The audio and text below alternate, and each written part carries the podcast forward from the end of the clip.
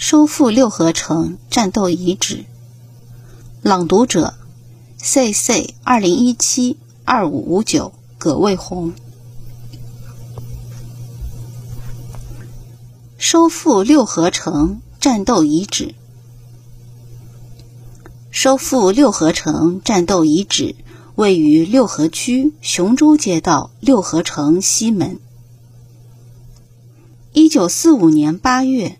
日本政府发出启降照会后，驻守六合城的日伪军拒绝向新四军投降。十九日，新四军第二师师长刘炳辉亲率军部特务团和师部学兵连，在爱民山魏然领导的六合支队配合下，将六合城团团包围。为了使六合古城免遭破坏，居民不受或少受损失，罗炳辉亲自写信给伪县长霍景光，劝其投降。霍景光非但不投降，还命令守城伪军向围城的新四军开枪，致使特务团侦察连副连长陈希营中弹牺牲。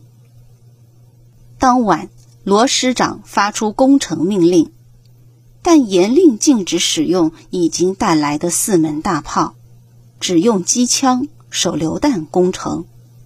新四军特务团在团长朱国华、政委张闯初指挥下，于次日凌晨三时左右攻破西门入城。六合支队由司令员艾明山。政委魏然率领，分别攻破小北门、东门，进入城内。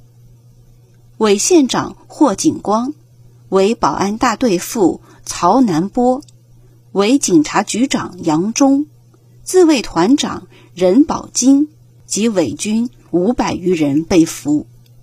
国民党苏北挺进军二十四纵队参议李导化妆潜逃。